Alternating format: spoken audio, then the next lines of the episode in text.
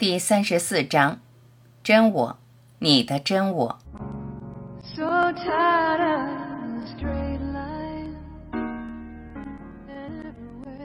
真我，只是你的真我，是你真正的我。知道了以上这点，你就知道了所有要知道的。领悟你本具的真我，就是回归真我。宇宙中每个生命的终极目标都是完全的自由，而只有回归你的真我，才能让你完全自由。你无法觉知到你的真我的唯一原因是，你想成为这个世界的一具身体。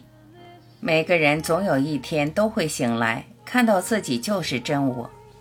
想要看到你的真我，必须让头脑足够安静。当头脑被成千上万的潜意识念头所刺激时，真我几乎无法被看到。成千上万个念头形成一种趋势，释放了一个趋势，你就释放了底下的成千上万个念头。阻止你看到真我的唯一一个东西，就是你的心理习惯，也就是所谓的习气或癖好。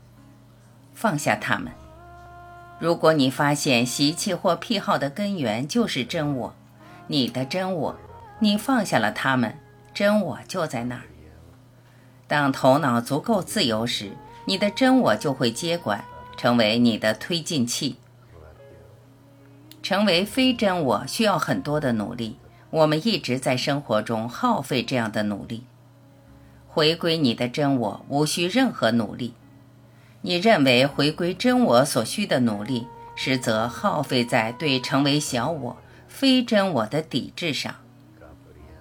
你想要成为小我，同时又不想成为小我，这让努力加倍。你所做的努力都耗费在成为小我上，或对成为小我的抵制上。你看到问题所在了吗？你一直都在努力，你必须放弃努力。只有一种谋杀，那就是谋杀真我。谋杀真我，你就有了小我和麻烦。所以，每个认为自己就是小我的人，都是真我的谋杀者。无法觉知到真我的唯一原因是不想要真我。如果你想要真我，就如你想要世界一般，你很快就会拥有真我。当你能从内在找到比外在更多的快乐时，你就走在正确的方向上。如果你从生活中寻求快乐，你就是在错误的方向上。享受任何事都是错的。向内寻找快乐，成为快乐，那样你就无需任何享受。如果我们享受任何事，我们就是在二元性中。如果我享受这个，那么就有我和这个；如果只有上帝真我，就不会有我和这个。根本的真相是你就是全然的喜悦。享受某个东西，会把极端限制强加到你那全然的喜悦的本质上。享受某个东西，会让你认可它，而非你自己。所以我重复一遍：我们绝不要享受任何事。只从内在寻找快乐，你就会发现你那无限喜悦的本质。只有一种快乐存在，那就是回归我们的真我。我们越快乐，就越是处在我们的真我中。每次你感觉很爽时，你就是处在你的真我中，这感觉极好。居于你的真我，就是居于狂喜中。世俗的欲望只会让你活在痛苦中。每个人每时每刻都在体验着真我，只是说的却是另外一回事。只有没有念头时，你才能回归真我，发现并回归你的真我，要么容易，要么不可能。当你寻求真我时，那便是全宇宙最容易的事。当你不寻求它时，从不去看它时，你就永远都看不到它，你就是在做全宇宙最困难的事。回归你的真我很容易，成为小我则很难。当你意识到你本来的真我，你是在放下你所不是的东西，那就是成长。每次你看到你本来的真我时，放下你所不是的。每个人都在寻找真我，只是对其有不同的称呼罢了。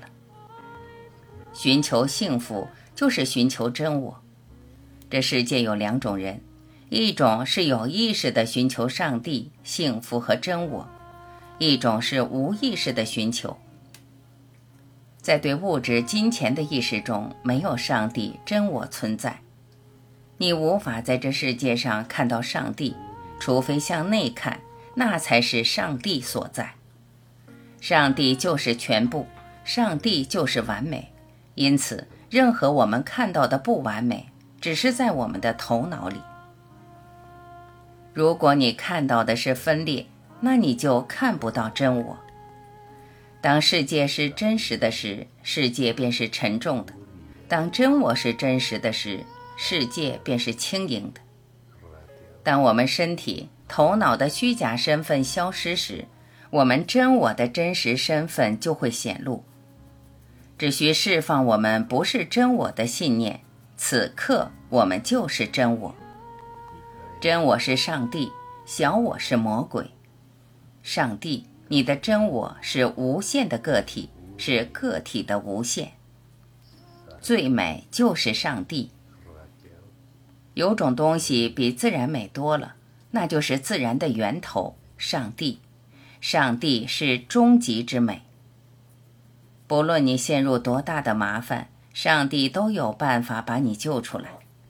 当我们的行为像上帝时，我们就有像上帝那样的力量。上帝真我能在瞬间显化任何事。一切万有的本质都是上帝，而非单一的小东西。它是一切小东西的同一本质。上帝和善有时会被当同义词使用。因为每个人都想要善，他们把上帝看成是善的。实际上，上帝超越了一切善恶。然而，善可以把我们引向上帝。如果上帝是全部，魔鬼就没有落脚之处了。在实相中，只有上帝真我存在。想起真我，比想起上帝要好。因为你通常不会把上帝看成是你，而把真我看成是你。根本就没有外在所谓的上帝，上帝是每个人的内在存在。一切都是真我，在你的真我，上帝中有它的实然，它的存在。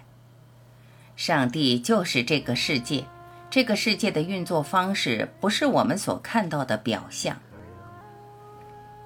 上帝、真理、真我永不变。倘若上帝知道改变，他就不会是不变的。上帝没有行动，他对我们所看到的这个世界一无所知，他只是世界背后那永恒不变的存在。每个人在他生命中的每一刻都惊艳着他的真我，没有比我的真我更近、更亲的了。在一切中发现真我。若你想要更多的安逸，那就领悟你的真我。一切问题都只有一个答案：领悟你的真我。当我们完全的回归真我时，我们才能彻底的满足。你之所以来到这个世界，是为了发现你的真我。每个人的每个行为都是在寻求他的真我。终极幸福就是真我，其他一切幸福都只是真我的一小点。当你知道唯一的喜悦来自于真我时，你就会直接且完全的拿下它，而非像以往那样只取其一部分。唯一需要知道你的真我的人，就是你自己。以为需要某个人来回归你的真我。这种感觉很荒谬，它限制了你回归你的真我。每个人都是真我，却把真我表达成极端的限制，把它看成是有限的身体、头脑。当你说我，但不附加任何东西时，那就是真我。当你不认同小我时，你就是真我。唯一直接的知识就是真我，其他一切我们需要某种外在的东西的知识都是间接的。如果此刻你认同你的真我，你就是无限的。你存在的那部分是永恒的，它是你真正的我。小我只是无限的真我，假设自己是有限的，不存在两个我，一个高，一个低，只存在一个我，真我。真我是完美的，永远都完美，即使你错误的假设它是不完美且有限的。你现在是，过去是，并且永远都是你的真我。尽管一个人一直都在体验他的真我，但在觉知到他之前，他还是需要经常被提醒。真我是小我之源，是一切之源。你每时每刻都是无限的真我，却每时每刻都在说我是有限的。当你进入真我时，你就不会再说我是有限的身体、头脑，只看真我，小我就会消失。当你处在真我中时，你不会再渴望解脱；只有当你在小我中时，你才会渴望解脱。真我不知道小我，小我不知道真我。当我这无限的存在感觉像是身体时，那是无限的存在。想象自己感觉像是身体。当真我是真的时，身体就不是真的，反之亦然。认同你的身体，那么身体的极端限制就会加诸于你；认同你的真我，那么你就是一切，全知、全能且无限。只要放下对有限身体的认同。任何一个人都能在此时此刻让任何事显化出来。如果你发现了你的真我，你就会知道，身体和头脑不过是你的仆人。获得并保持对真我的直接经验，获得比保持更容易。每次你说我时，那就是一切宇宙中的所有力量。每次你在我之后加上什么时，你把它拖入了限制中。当你看到完美时，你就看到了他人的本然，无限的真我。真我没有高低之分，只有你认同你的无限存在，或是你的有限存在。除非你开悟，否则永远不会满足。只有一件事能让你彻底且永远的满足。那就是完全的觉知到你的真我。每个人都觉得自己是一个独立个体，那是错误的，把真我等同于一具身体。如果你只是觉知，你就会回归你的真我；如果你只是唯一，你也会回归你的真我。我们本来就是这恢宏而完美的存在，永恒并无限。最好的老师就是你的真我，看你的真我，直到你完全看清它。一切存在都是上帝，你的真我，在真我中没有拥有者，拥有或已经拥有的东西；没有行动者，行动或已经做了的事；没有知道者，知道或已经知道的事。那里只有存在。作为所有存在的存在，当一个人追寻并发现是谁在追寻时，他发现，在真我中，上帝不是成为什么，上帝就是存在。上帝无法意识到任何事，上帝就是意识。上帝不享受任何事，上帝就是喜悦。上帝不爱任何人或事，上帝就是爱。在他自己中，他的存在是上帝，他的意识是上帝，他的喜悦是上帝，他的爱是上帝。像真我一样行动，这会引导你看见他。你真我的真相就是完美、全然的喜悦、辉煌和幸福。你走得越高，就越能认识你的真我，也就越将他人当做你的真我来对待。回归真我，就是变得无私。那时，你只会对服务他人感兴趣，将他人当做你的真我来服务。真我是言语无法形容的绝对的深沉的宁静。领悟真我，你的真我的必要条件是宁静。当一个人领悟到他的真我时，不会再把他的行为和财产看成是他自己的，他已经放弃了我和我的，因为一切都是真我。当你经验到真我时，你无法讲述它，任何你能讲述的都不是它，它仅仅是存在的状态，没有行动，没有形式，只是是，这就是它的全部。你无法使用它，无法知道它，只能是它。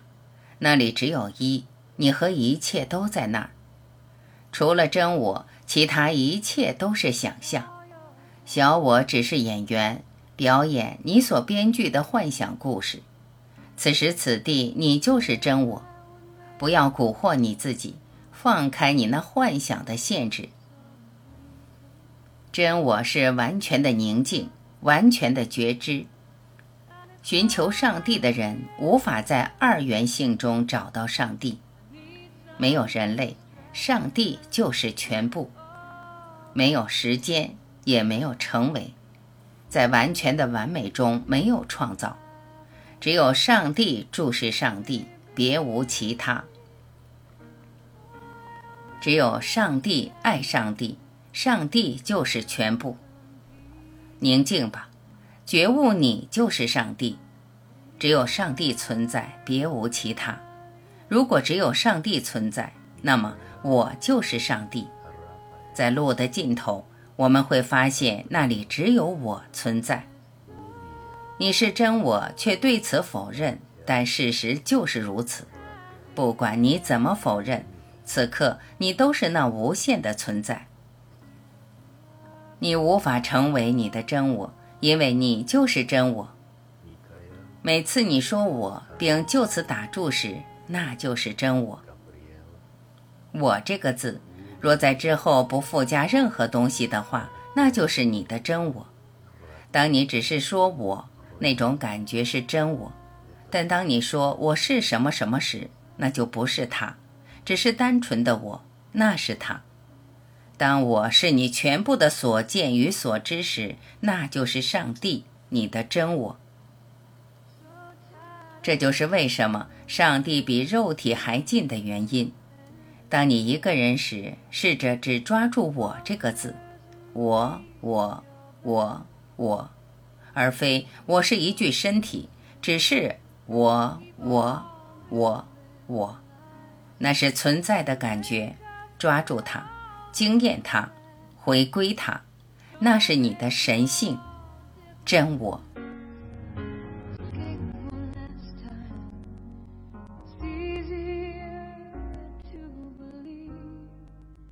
感谢聆听，我是婉琪，欢迎您继续收听第三十五章，你就是那。